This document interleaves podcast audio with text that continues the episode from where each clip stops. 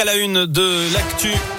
Cette nouvelle désillusion pour le restaurant Bocuse de Collonges au Mont d'Or. Il n'a pas récupéré sa troisième étoile perdue en 2020.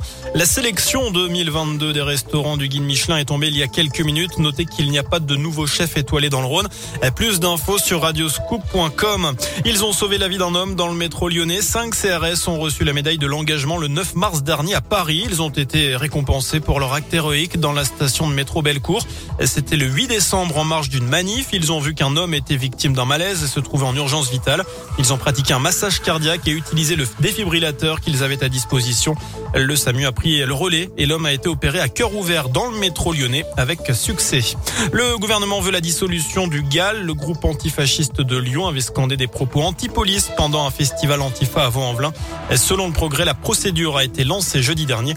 Une manif est annoncée samedi après-midi au terreau.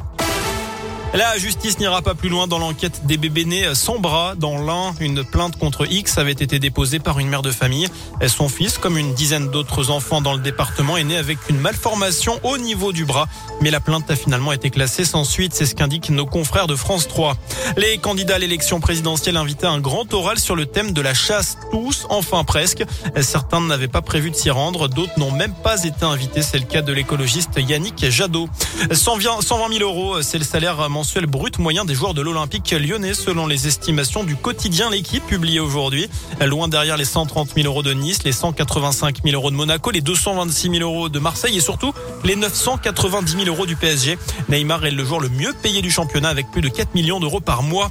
Enfin, avis aux fans de Miss Finn, les tenues de la célèbre Nounou d'enfer, série qui a marqué les années 90, sont exposées en ce moment. C'est du côté du festival Sérimania à Lille. Voilà pour l'essentiel de l'actualité. Je vous souhaite une excellente soirée. Merci beaucoup.